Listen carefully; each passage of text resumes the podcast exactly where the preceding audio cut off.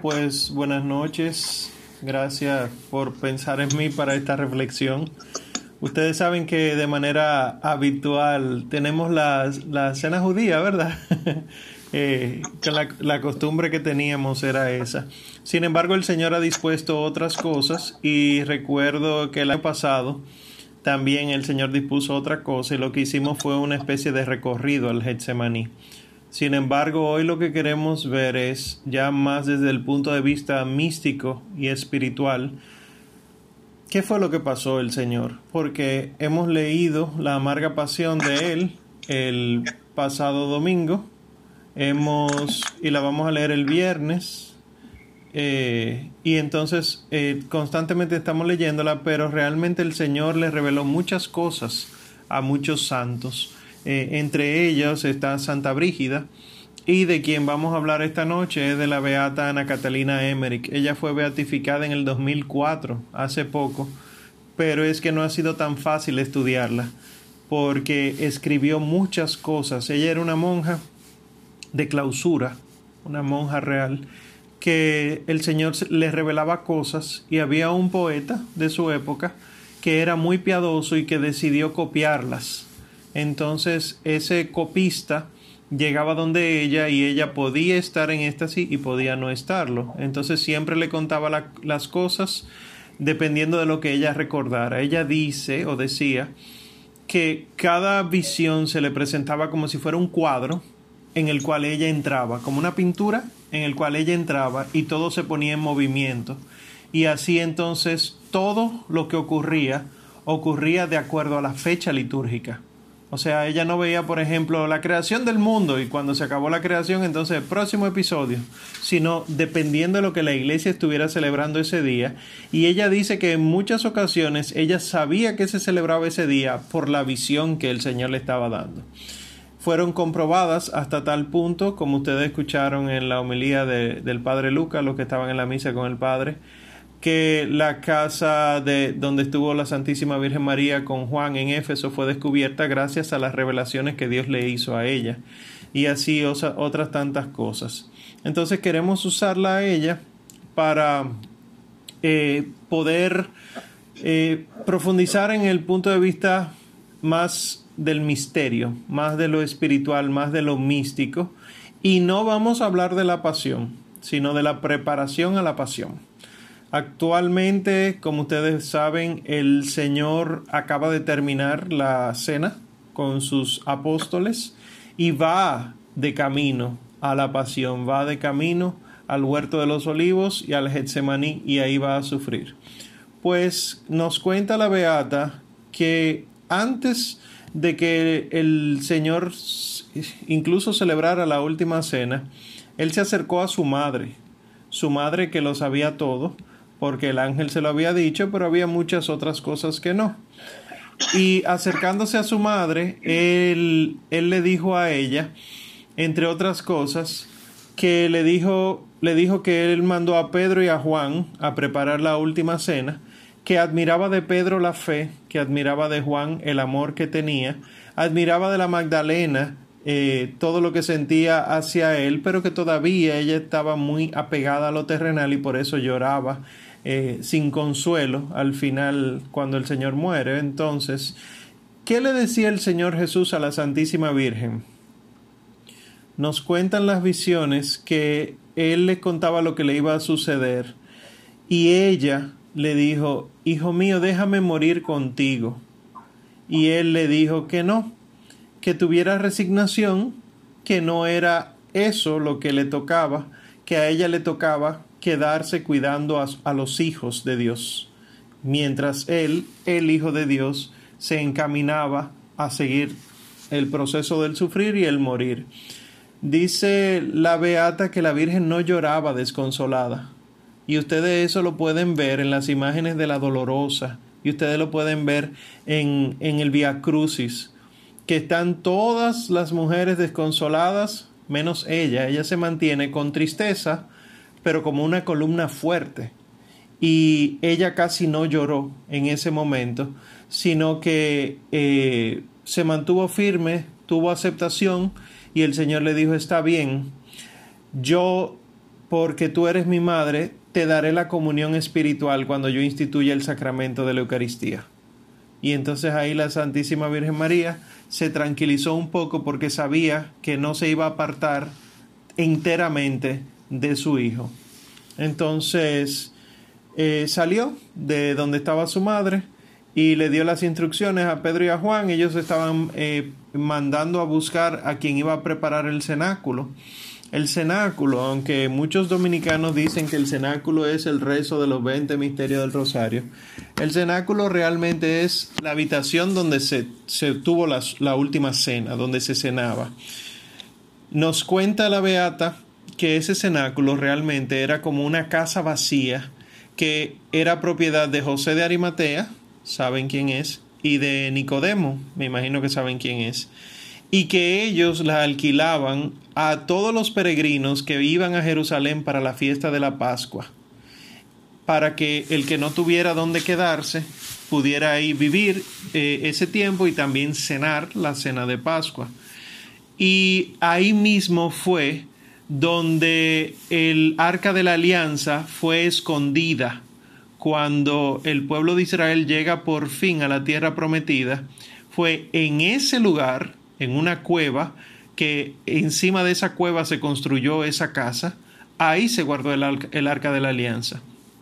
Igual el profeta Malaquías, que ustedes lo pueden encontrar en la Sagrada Escritura, estaba, eh, se escondió en esa cueva en un momento siendo perseguido y él fue el que desde esa cueva eh, escribió las profecías sobre la Eucaristía muy curiosamente entonces todo estaba volviendo a donde había empezado, donde había necesidad de que empezara y que volviera a la realidad.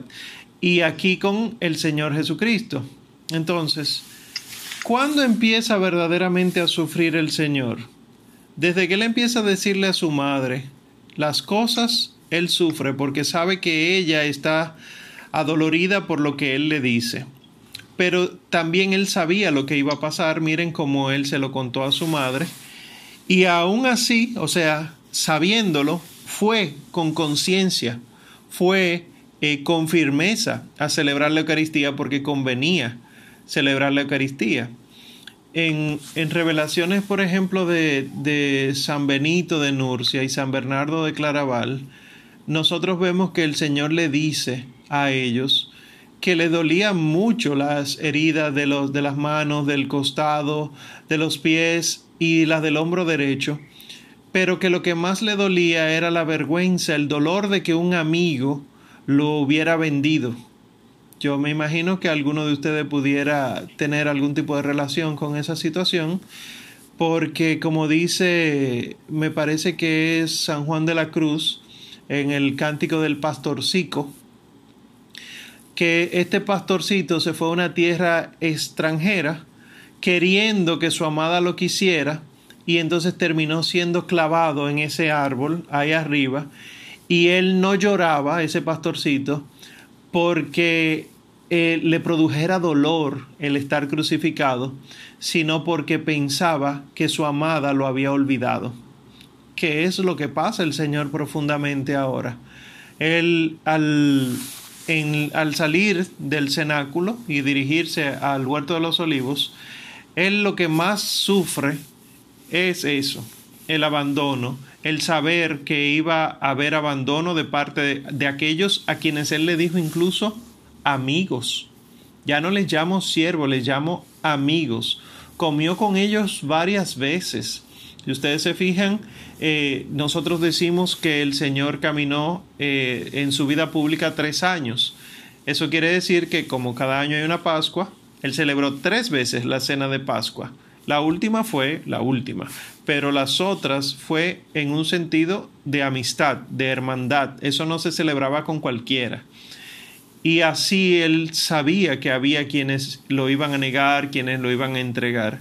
Y por eso entonces ocurre el episodio horrendo que ya ustedes lo comentaron sobre el lavatorio de los pies, que Judas no, no sabía, no quería ni siquiera responderle al Señor.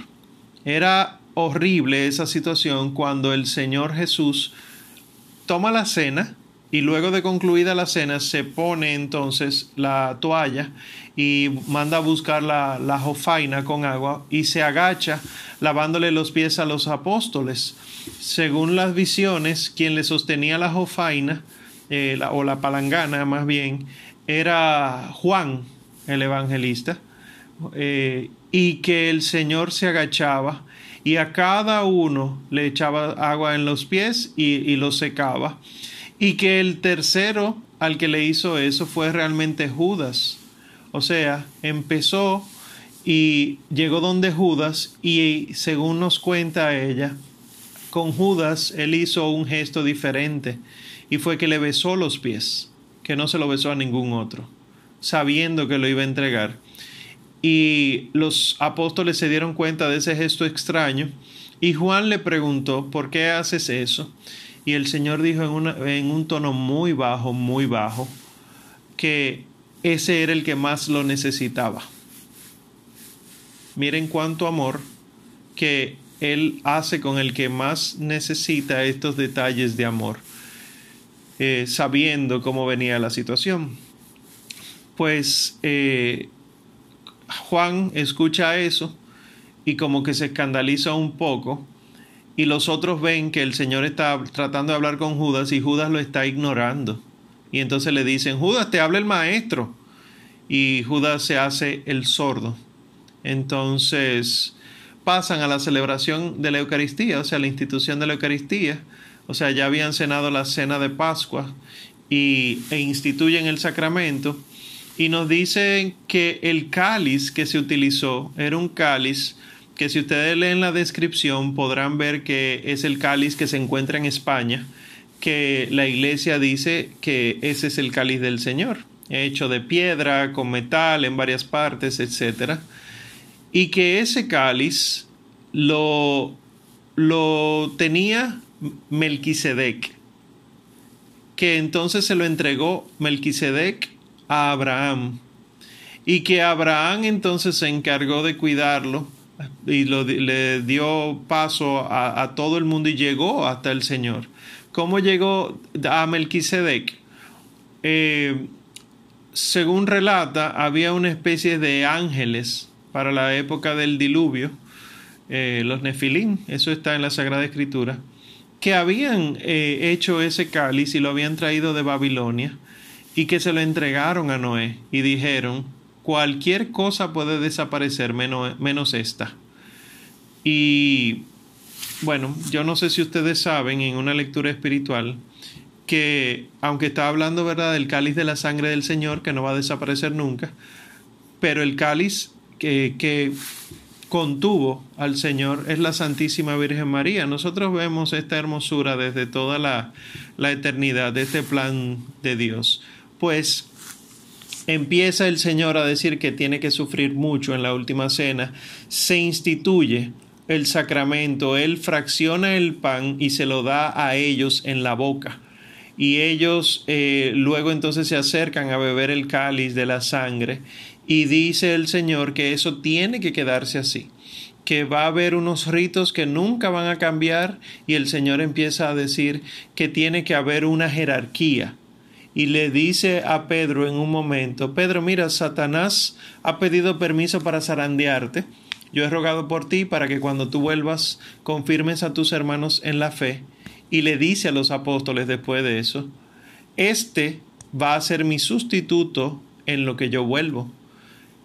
Eh, que son cosas que no quedan en la Sagrada Escritura, que verdad lo, lo ha revelado el Señor a través de, de, esta monja, de esta beata, y que hace que uno se quede pensando cómo es posible que ahora mismo uno lo que quiera es destruir estas cosas si realmente se venía celebrando desde el principio. Pues él entró el demonio en Judas y el Señor lo sabía.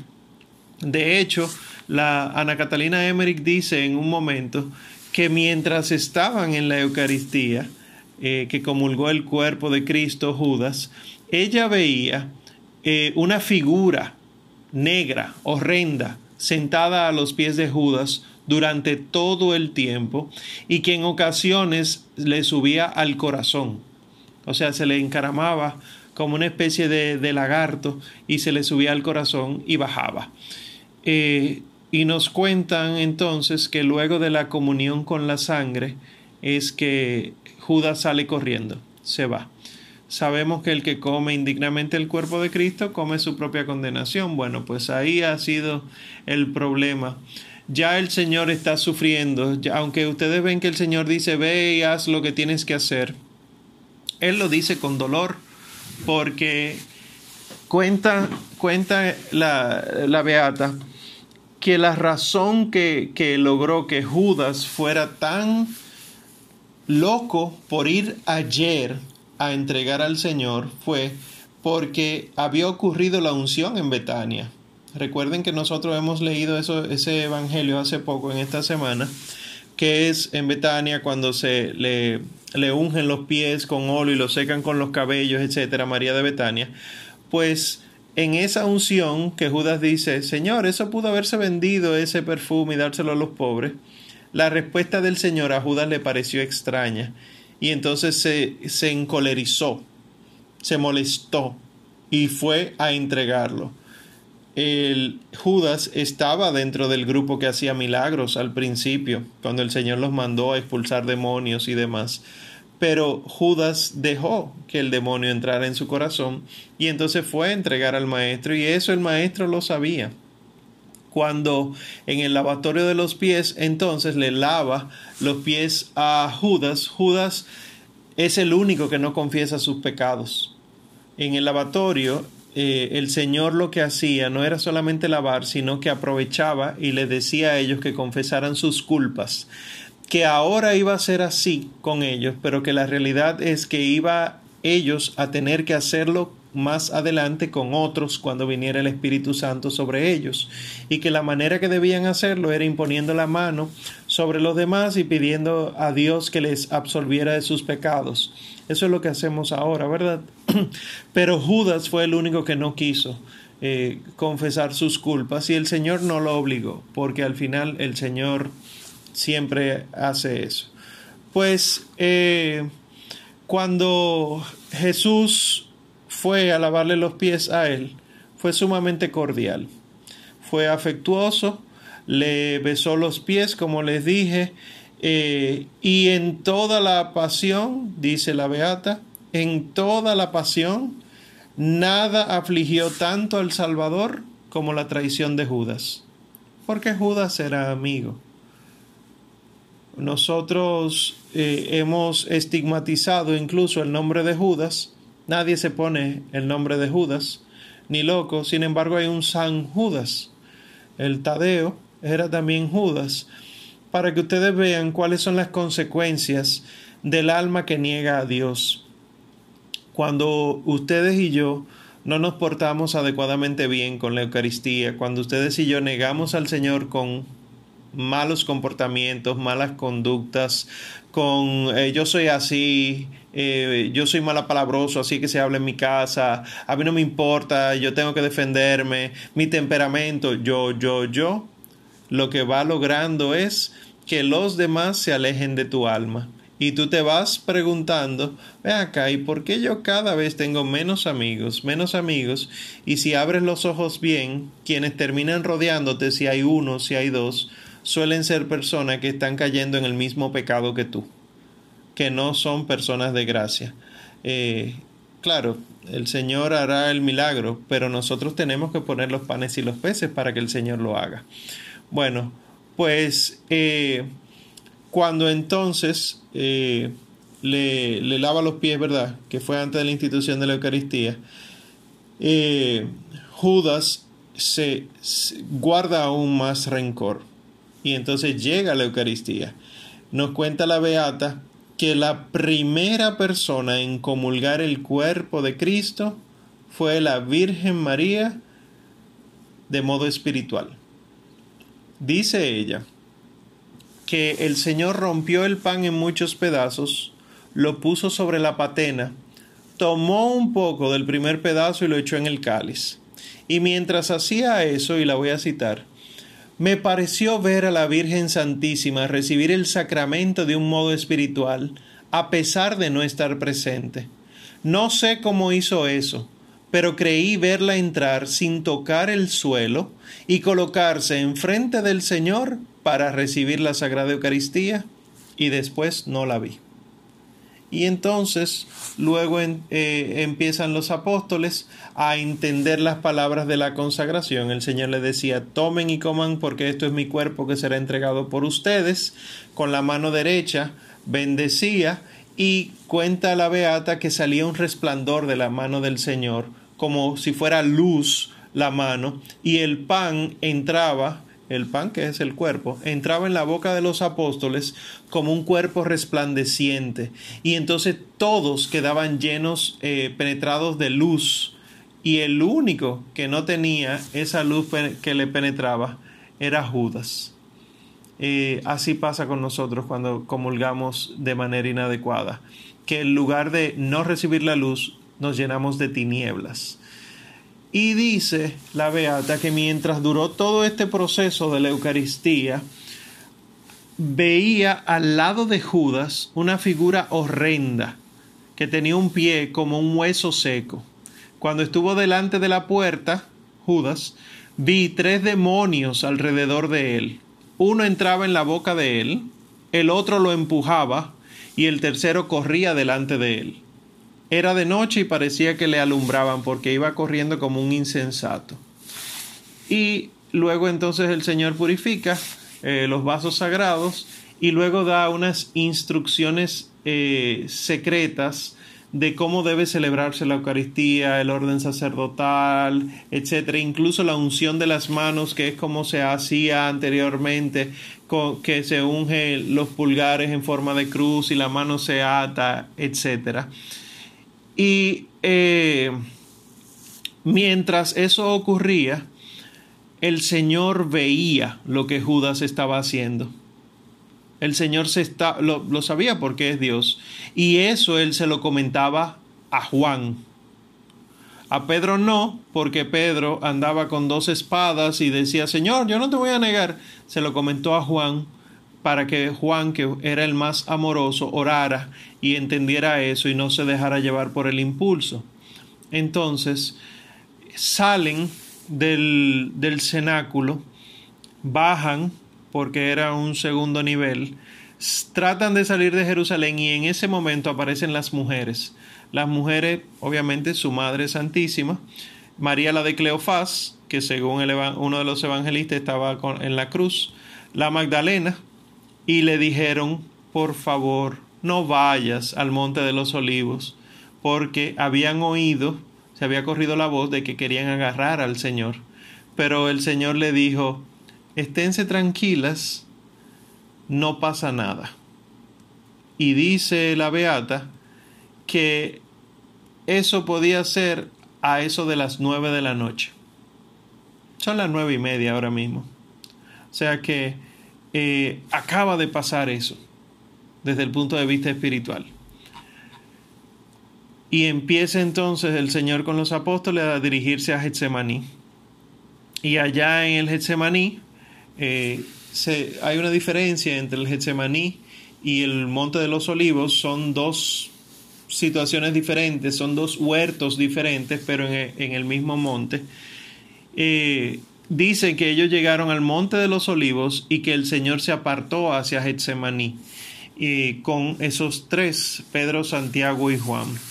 Y que aquí es donde empieza profundamente eh, a marcarse lo que el Señor estaba sufriendo en su interior, a marcarse fuera, o sea, en su cuerpo.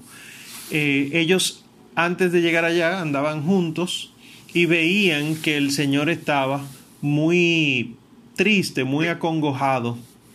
Y entonces todos estaban tratando de animarlo. Eh, andaban, eh, caminaban y se paraban y le decían, no te pongas así, eh, ya verás que todo esto va a pasar, etc. Y el Señor iba aumentando cada vez más su tristeza. ¿Por qué? Porque ellos querían consolarlo a él de un modo solamente humano. Ellos no estaban entendiendo qué era lo que estaba pasando y así hacemos nosotros. Yo no sé si a alguno de ustedes le ha pasado eh, sobre todo en momentos de oración, alguno estaría llorando, alguno, estaría triste y viene alguien muy sabroso a decirle, no te preocupes, el Señor te ama y tú dentro de ti no es eso, no es eso. Pues imagínese esa, no solamente tristeza, sino incomprensión, esa soledad espiritual profunda que él tenía, cuando aquellos que él educó, aquellos que anduvo con él, anduvieron con él, aquellos que él amó hasta el extremo, no sabían ni siquiera entenderlo y le aseguraba, mira, eso no va a pasar, esos son solo rumores, no te va a, a pasar nada, nosotros vamos a, a quedarnos aquí, vamos a orar un poco. Sin embargo, sobre ellos vino la tentación y empezaron a dudar. ¿Por qué? Porque el Señor seguía acongojado y ellos no sabían qué pensar. Pues llega el Señor al huerto, justamente después de las nueve de la noche, con los discípulos, estaba todo de noche y la luna eh, acababa de salir hacía un poquito, no estaba totalmente llena. Si ustedes, algunos pudieran ver al cielo, los que no están demasiado trancados, eh, pudieran ver ese tipo de luna actualmente. Eh, la luna anunciaba ya que había el peligro. ¿Qué es hermoso de esta imagen? Que había oscuridad, las tinieblas, era el reino de las tinieblas, pero las tinieblas no tenían el poder total. El Señor había permitido un poco de luz, y ese poco de luz no era de Él, el sol, sino que era de la iglesia, la luna. La iglesia siempre ha sido comparada con la luna porque la luna no tiene luz propia, sino que refleja la del sol y en ocasiones ella está llena, resplandeciente y en ocasiones ella ha menguado, como la iglesia, pues esa noche la iglesia estaba iluminando las tinieblas y así entonces no había dominio total de, de las tinieblas en el mundo. Pues Juan le preguntó, el apóstol, eh, ¿cómo es, Señor, que tú, que siempre nos has consolado, puede, puedes estar sin consuelo? Y ahí fue que el Señor le respondió, mi alma está triste hasta la muerte, que eso está en los Evangelios. Él veía por todos lados la angustia y la tentación de manera física. El Señor veía la angustia y la tentación como figuras como sombras que se acercaban. Y él entonces dijo a los apóstoles, quédense ahí, yo voy a estar allá adelante orando. Cuando el Señor se separó de los discípulos, alrededor de él se pusieron muchas, muchas figuras horrendas, feas, que se acercaban cada vez más, cada vez más, y su, su tristeza y su angustia aumentaban. Entonces él ahí donde estaba, que era una especie como de cueva, como una gruta, se puso a orar, pero las visiones seguían cada vez más fuertes y entonces se veía, toda esta figura lo que le mostraban era todos los pecados cometidos en el mundo, desde Adán hasta el fin del mundo. Imagínense el peso cuando uno mismo con solo sus propios pecados empieza a hacer su examen de conciencia, siente angustia, imagínense experimentar todos los pecados de otros. Pues ahí en esa gruta donde él estaba, cuenta la Beata, fue donde cuando fueron expulsados del paraíso Adán y Eva, donde ellos se fueron a resguardar, justamente en esa cueva. O sea que ahí pudiéramos decir fue el inicio eh, o el nido más bien del primer pecado del hombre y entonces ahí fue donde Adán y Eva lloraron su angustia de haber sido expulsados del paraíso. Entonces, eh, tirado en la tierra, postrado en tierra, con el rostro inclinado y con un mar de tristeza, como dice la Beata, empezaron a aparecer todas las formas feas. Y él tomó todo eso sobre sí y en oración le pidió a, su padre que, que hiciera justicia. Pero entonces, en medio de todos esos horrores, apareció Satanás, que ustedes dirán, pero todo eso no era Satanás. No, recuerden que Satanás es uno de los demonios. Todas estas figuras eran demonios de pecado. Pues Satanás aparece en medio de todos esos horrores y empieza a reírse de él. Y se enfurece contra Jesús. Y entonces empieza a aumentarle cada vez más la intensidad a esas imágenes que él estaba presentando. Y le gritaba, ¿cómo? Y tú también vas a tomar a ese sobre ti. Y tú vas a sufrir ese castigo también. Y tú vas a querer satisfacer la pena por todo eso. Así de burlón era Satanás y sigue siendo Satanás. Y sin embargo, salió un rayo del cielo que era un, un ejército de ángeles que trataban de consolar al Señor. Entonces, había luz por un lado, dándole consuelo al Señor, pero había tinieblas fuertes, grandes, por otro lado, en este caso ya liderados por Satanás. Y entonces Satanás empezó a tentarlo aún más. Cuando vio a los ángeles, empezó a tentarlo aún con más fuerza y le, presentó eh, acusaciones contra él. Le decía, ¿y tú no que eres puro? ¿Cómo vas a querer tomar todo eso sobre ti? Y lo inculpaba y le decía, tú ve tus discípulos, ellos pecaron porque tú no hiciste bien tu trabajo. Ellos han escandalizado a muchas personas, perturban al mundo cuando quieren hacer los usos de los ritos antiguos, decía Satanás. Y entonces le reprendió. ¿Fue por tu culpa que mataron a todos esos niños inocentes? ¿Fue por tu culpa que tu papá y tu mamá tuvieron que irse a Egipto corriendo? ¿Fue por tu culpa que tu primo Juan el Bautista murió? Fue por tu culpa que muchas familias se desunieron. Fue por tu culpa que muchos enfermos quedaron sin sanar, solamente sanabas unos cuantos. Fue por tu culpa, y así le echó culpa, de los cerdos en el mar, de que abandonó a su familia, que gastó los bienes del prójimo, etc. O sea que no era solamente los pecados tuyos y míos, sino además toda la mentira que Satanás pone en nosotros se la estaba poniendo a él. Entonces, quiero leerles un párrafo de algo muy profundo que dice la Beata. Ella dice, entre los pecados del mundo que pesaban sobre el Salvador, yo vi también los míos. Y del círculo de tentaciones que lo rodeaban, vi salir hacia mí como un río en donde todas mis culpas me fueron presentadas. Ella, Beata, que veía todo eso por pura misericordia, veía sus pecados, sus tentaciones como ríos. Satanás se había encargado de eso. Pero ¿qué decía ella?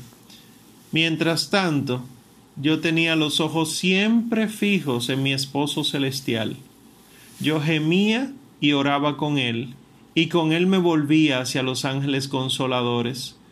El Señor se retorcía como un gusano bajo el peso de su dolor y de sus angustias.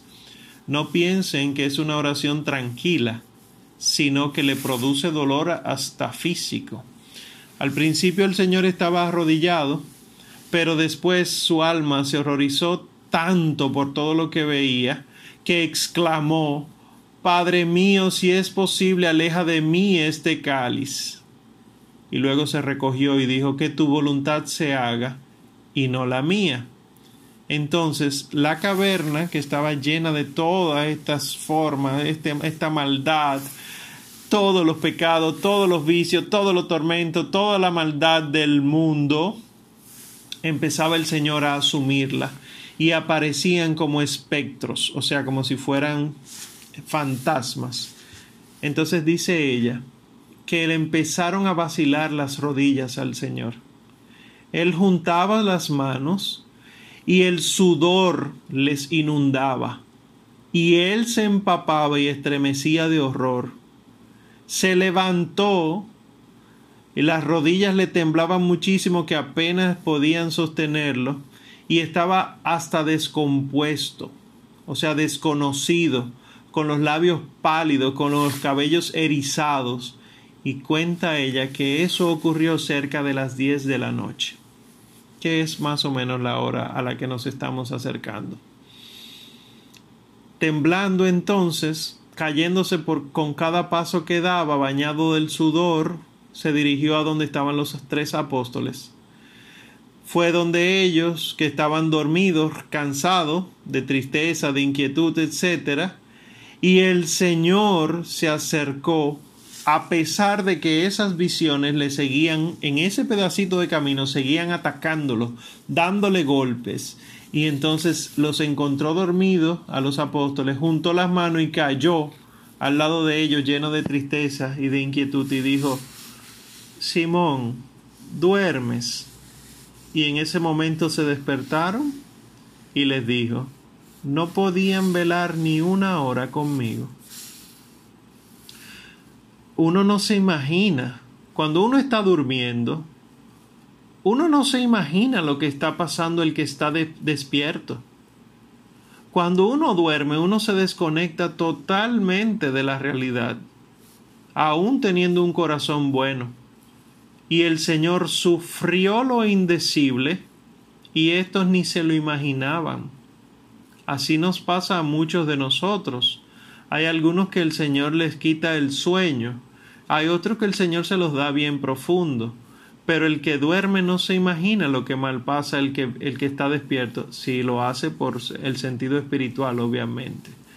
Entonces sigue diciendo ella que ellos abrieron los ojos, lo vieron y casi ni lo reconocieron que si no fuera por la luz que él tenía en su cuerpo, ellos hubieran pensado que era otra persona, porque su voz no se parecía a la de él y su cuerpo no se parecía al de él.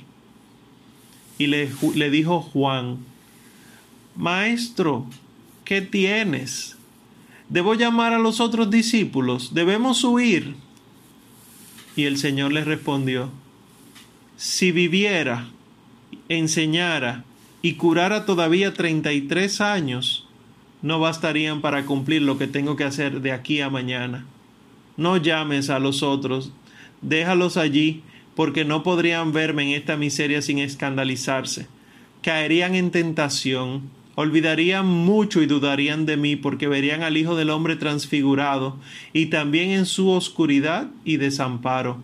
Pero velen y oren para no caer en la tentación, porque el espíritu está pronto, pero la carne es débil. Uno quisiera en los momentos de angustia espiritual tener a alguien y el Señor no lo tenía. Sea por, por elección, no los llames, sea por cansancio del otro, pero el Señor no los tenía. Y entonces, aún así, en medio de la tristeza, Él quiso animarlos y les decía, oren, oren.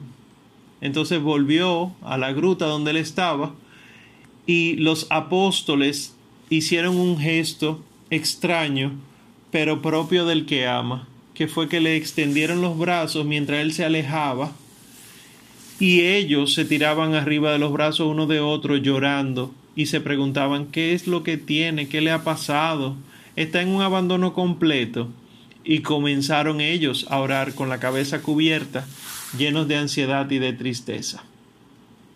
Pues mientras él pasaba todo eso, la Santísima Virgen María sabía todo eso.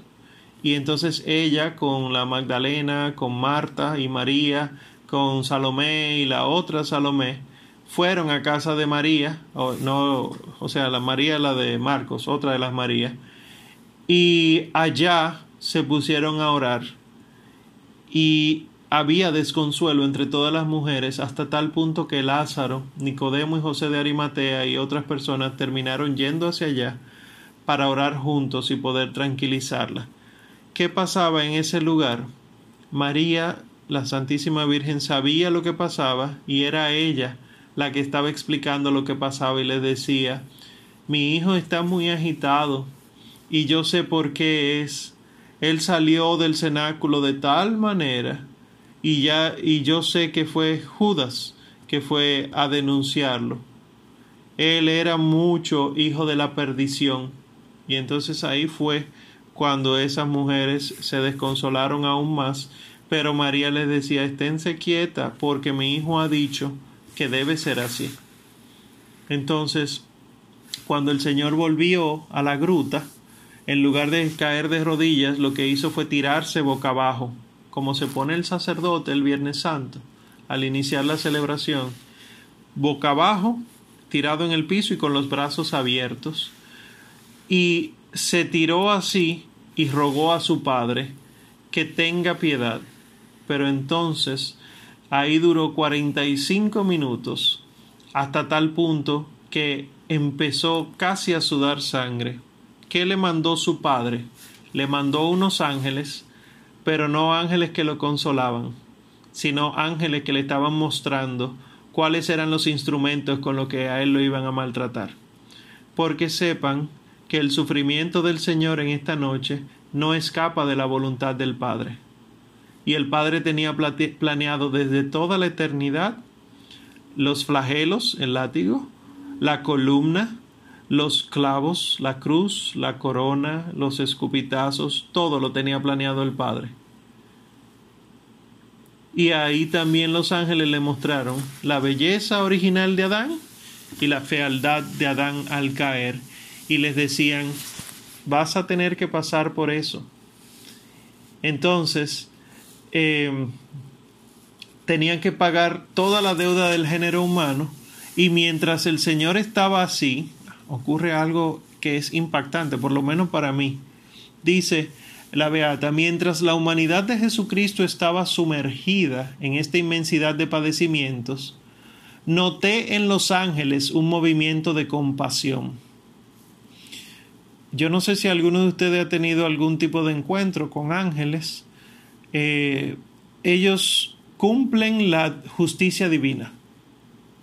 La misericordia divina ellos la cumplen obviamente por voluntad del Padre, pero ellos al ser seres perfectos entienden que el que no hace lo que tiene que hacer es porque no le da la gana. Los ángeles suelen ser muy firmes, muy duros. Y mostrándole los ángeles al Hijo de Dios todo esto, llegó un momento que hasta los mismos ángeles se condolieron y en ellos notó la beata un movimiento de compasión y dice ella, hubo un punto de silencio. Me parecía que deseaban ardientemente consolarle y que por eso oraban ante el trono de Dios. Y hubo como una lucha de un instante entre la misericordia de Dios y la justicia de Dios y el amor que se sacrificaba. Sin embargo, dice ella más adelante, me pareció que la voluntad divina del Hijo se retiraba del Padre para dejar caer sobre su humanidad todos los padecimientos que la voluntad humana de Jesús pedía a su Padre que alejara de él. Y desde que el Hijo dijo, voy a hacer la voluntad del Padre, todos los ángeles se fueron y desaparecieron y no volvió a recibir ningún otro consuelo. Así de profundo es el dolor del Hijo en estos momentos de la pasión. Pues todavía no ha empezado la pasión y ya ven lo pesado que, que va todo. Pues ya tengo casi que acabar, pero quiero leerles una, dos párrafos que, que esta monja es del siglo XVII, XVIII dice ella, se le aparecieron a los ojos de Jesús todos los padecimientos futuros de sus apóstoles, de sus discípulos, de sus amigos. Vio a la iglesia primitiva pequeña y a medida que iba creciendo, vio las herejías. Vio los sistemas asaltarla en ruda irrupción y renovar la primera caída del hombre por el orgullo y la desobediencia. Vio la frialdad, la corrupción, la malicia de un número infinito de cristianos, la mentira y la astucia de todos los doctores orgullosos, los sacrilegios de todos los sacerdotes con vicio, las funestas consecuencias de todos esos actos, la abominación y desolación en el reino de Dios, en el santuario de esta ingrata humanidad que Él quería rescatar con su sangre a precio de padecimientos indecibles. Vio los escándalos de todos los siglos hasta nuestro tiempo y hasta el fin del mundo, todas las formas del error, el fanatismo, la malicia, los apóstatas, los herejes, los reformadores con apariencia de santos, los corruptores y los corrompidos, que lo ultrajaban y lo atormentaban como si a sus ojos no hubiera sido bien crucificado. Muchos lo maltrataban, lo insultaban, lo renegaban, muchos al oír su nombre alzaban los hombros meneaban la cabeza en señal de desprecio y evitaban la mano que les tendía y volvían al abismo donde estaban sumergidos. Y así entonces, con toda esa angustia y todo ese pesar en su corazón, en su alma, no era ni siquiera la medianoche. Que eso es lo que está pasando ahora. El Señor todavía no ha recibido el primer golpe en su cuerpo y ya recibió todos los golpes en su alma ya su alma duele, ya su corazón duele, ya su espíritu duele. El Señor está hasta tal punto angustiado que le pareciera morir. Sin embargo, se levanta porque descubre que se acerca Judas con los guardias, la cohorte de los sumos sacerdotes, y dice, va a donde los apóstoles que dormían y le dice, ya, no sigan orando, ya se acerca el momento de mi pasión. Y ahí es que va a empezar la pasión, que más adelante nosotros vamos a ir contemplando. ¿Qué debemos nosotros aprender de todo esto? Primero a no quedarnos solamente con que el Señor sufrió mucho a nivel físico. Recuerden que es humano y que ustedes y yo sabemos que hay dolores del corazón que duelen durante mucho tiempo, muchos años. La herida que te haya hecho tu papá, que quizá no, no ha sido un buen padre, o tu mamá, la herida que te ha hecho alguien muy querido tuyo o alguien no tan querido tuyo, la herida que te ha hecho algún compañero de estudios, de trabajo, alguien en la calle, algún complejo que tengas, son heridas que duran años. Pues el Señor ha tenido que ver todas las tuyas y las mías, y las de los que pasaron y de las de los que vendrán, y las cargó. Ese es el dolor que le embarga. Esa es la angustia que no permite que él ore eh, para que eh, Dios lo libre de eso, sino que él quiere voluntariamente aceptar eso. Y ahí está entonces la grandeza de su amor, que sabiendo que es necesario que Él sufra para que nosotros nos salvemos, no quiso liberarse del sufrimiento, sino que lo acepta y con valentía se para en medio de todas esas tinieblas, va y levanta a sus eh, apóstoles y les dice, vamos, va a empezar esto. Ahora mismo en algunas partes del mundo tenemos la, eh, la adoración, el acompañamiento espiritual al Señor tristemente en este año será en el sagrario. Así lo ha mandado la congregación para el culto divino. Eh, digo tristemente porque no estamos cumpliendo lo que Dios ha mandado, claro, no hay de otra ahora mismo, pero ya ustedes pueden ver qué le pasa al ser humano cuando Dios retira su mano de nosotros, cuando Dios decide castigarnos por nuestras culpas, como incluso los buenos sufren, lo bueno sufre. Y así entonces todas las ceremonias que es cierto que no valen nada comparada con el Hijo de Dios, pero son para el Hijo de Dios. Todas las ceremonias han ido han sido clausuradas, eh, eliminadas de la manera en, la que Cristo las instituye, según esta visión de la beata Ana Catalina Emmerich y esas sombras no desaparecen. Ahora mismo estamos en tinieblas, no sé si se han fijado qué tan fuerte han estado las tentaciones en esta semana. No sé si se han fijado cuántas pruebas ha querido permitir el Señor en sus vidas en esta semana, cuánto se ha complicado todo en esta semana sobre todo. Y nosotros, hoy jueves santo, tenemos la oportunidad de acompañarle aunque sea una hora. Nosotros tenemos la oportunidad de acompañarle, de querer estar. Esta noche no es para dormir. Si hubiera sido la noche para dormir, el Señor Jesús hubiera dormido. Esta noche es para acompañar al Señor.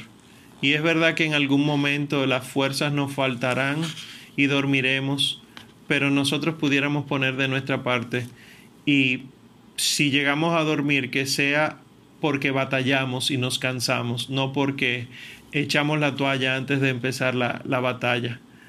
Tengamos esperanza, es cierto que el Señor resucitará, pero tenemos que saber que Él tiene que padecer mucho, que tiene que sufrir mucho y que tu alma tiene que sufrir con Él. ¿Cuántas cosas tú puedes aprovechar ahora y quitárselas de encima al Señor en cierto modo? Déjaselas ahí para que mueran con Él, pero quítaselas también para que no esté tan pesado. ¿Cómo San Francisco de Asís resolvió eso de quitar y poner al mismo tiempo? Él dejándose crucificar por Cristo, para que Cristo en él muera. Y así entonces Cristo sigue muriendo, pero muere un poquito más descansado porque está muriendo también San Francisco. Que ustedes y yo seamos otros San Francisco, que podamos ser como todos los santos que han aceptado la cruz del Señor y han querido sufrir con Él el sufrimiento. No desaprovechen la oportunidad, no lo hagan como masoquismo, sino como una oportunidad de unirse al sufrimiento redentor y que así entonces nosotros pudiéramos estar con Él. Cierren un momentito los ojos, vamos a hacer una oración breve. Amado Señor Jesús, instituiste el sacramento de nuestra salvación instituiste el sacramento de nuestra salud, la salud del cuerpo, la salud del alma. Instituyes el quedarte eternamente con nosotros en pan y en vino verdaderamente transformados en cuerpo y sangre. Lo instituyes para nuestra salvación, lo instituyes por amor. Y no nos damos cuenta que mueres en ese sacramento mueres para salvarme. Por eso, Señor, nosotros que hemos sido testigos en la distancia de la Santa Misa durante este tiempo, te pedimos que aumentes en nosotros el deseo de verte, que cuando el sacerdote fraccione tu cuerpo y lo eleve, yo pueda verte a ti sufriendo, yo pueda verte a ti siendo elevado en la cruz, podamos ver tu sangre derramada verdaderamente en ese cáliz. Concédenos la gracia, Señor. Concédenos la gracia que tuvo en cierto modo Judas de recibir un beso de parte tuya, pero concédenos la gracia de tener el corazón de San Juan, para que no necesitemos esos besos, para que sepamos que estamos escuchando el latido de tu corazón cada instante de nuestras vidas concédenos la fe de Pedro, para que podamos defender la verdad donde quiera que estemos, y así entonces decir, sí, yo creo en un Señor Dios que muere, sí, yo creo que mi Dios fuerte es fuerte porque se hizo débil. Yo creo en el que se humilla, yo creo en la humildad del Señor, y así nosotros nos hagamos humildes. Señor, te pedimos que las dificultades que estamos teniendo en nuestros hogares, que las dificultades que estamos teniendo en nuestras relaciones interpersonales, sea motivo para ir muriendo. Te pedimos, Señor, que esta cuarentena al terminar nos encuentre en cierto modo muertos, que no nos encuentre a nosotros el mundo, sino que te encuentre a ti en nosotros. Que todo este sacrificio que tú has hecho por nosotros lo estemos nosotros haciendo hoy también, y que si tú, Señor, en algún momento en nuestras vidas, hace un año, hace dos, hace tres, cuando sea, Señor, nos concediste la gracia de conocerte, que este no sea un año más, sino que sea nuevamente el entregarnos a ti y así seguir creciendo en la gracia que tú nos das. Que muramos, Señor, y así podamos resucitar cuando tú quieras resucitar, y que si tus tres días para resucitar nos parecen una eternidad, que así sea, porque queremos hacer la voluntad del Padre por encima de nuestro bien, queremos agradarle a Él antes que a los hombres, queremos ser enteramente de ti más que de nosotros mismos. Señora dolorosa, Madre afligida, Madre del buen consejo y del consuelo, tú que estás toda vestida de luto, porque sabes perfectamente dónde está tu Hijo, a ti te pedimos que nos enseñes dónde está. Permítenos entrar en tu inmaculado corazón, Madre, y escuchar las palabras del ángel que se repiten a cada instante en los latidos de él, y escuchar las palabras que tu Hijo te dijo a ti y solo a ti, Madre, y así entonces suframos lo que Él está sufriendo, pero unidos a ti, Madre consoladora y de la misericordia. Enséñanos a tener tu semblante, Madre, enséñanos a tener tu actitud frente a estas dificultades y que así como tú también, como tu Hijo, has amado la voluntad de Dios por encima de la tuya misma, nosotros en la escuela tuya, Madre, podamos aprender estas cosas y así enseñarla a los demás. Permítenos acompañarte, Madre, permítenos acompañarlo a Él, y que los ángeles que hoy nos custodian a nosotros puedan ir al Gólgota y allá darle consuelo al Señor porque nosotros estamos dispuestos a consolarlos, a consolarlo a Él. Ángel mío de la guarda, enséñame el Gólgota, llévame hacia allá, llévame al Getsemaní, llévame al sacratísimo corazón de mi Señor, apúntame sus heridas y así entonces, ángel mío, pueda yo entender dónde se besan la misericordia de Dios y su justicia. Que esta noche sea para que entendamos el misterio de nuestra fe. Amén.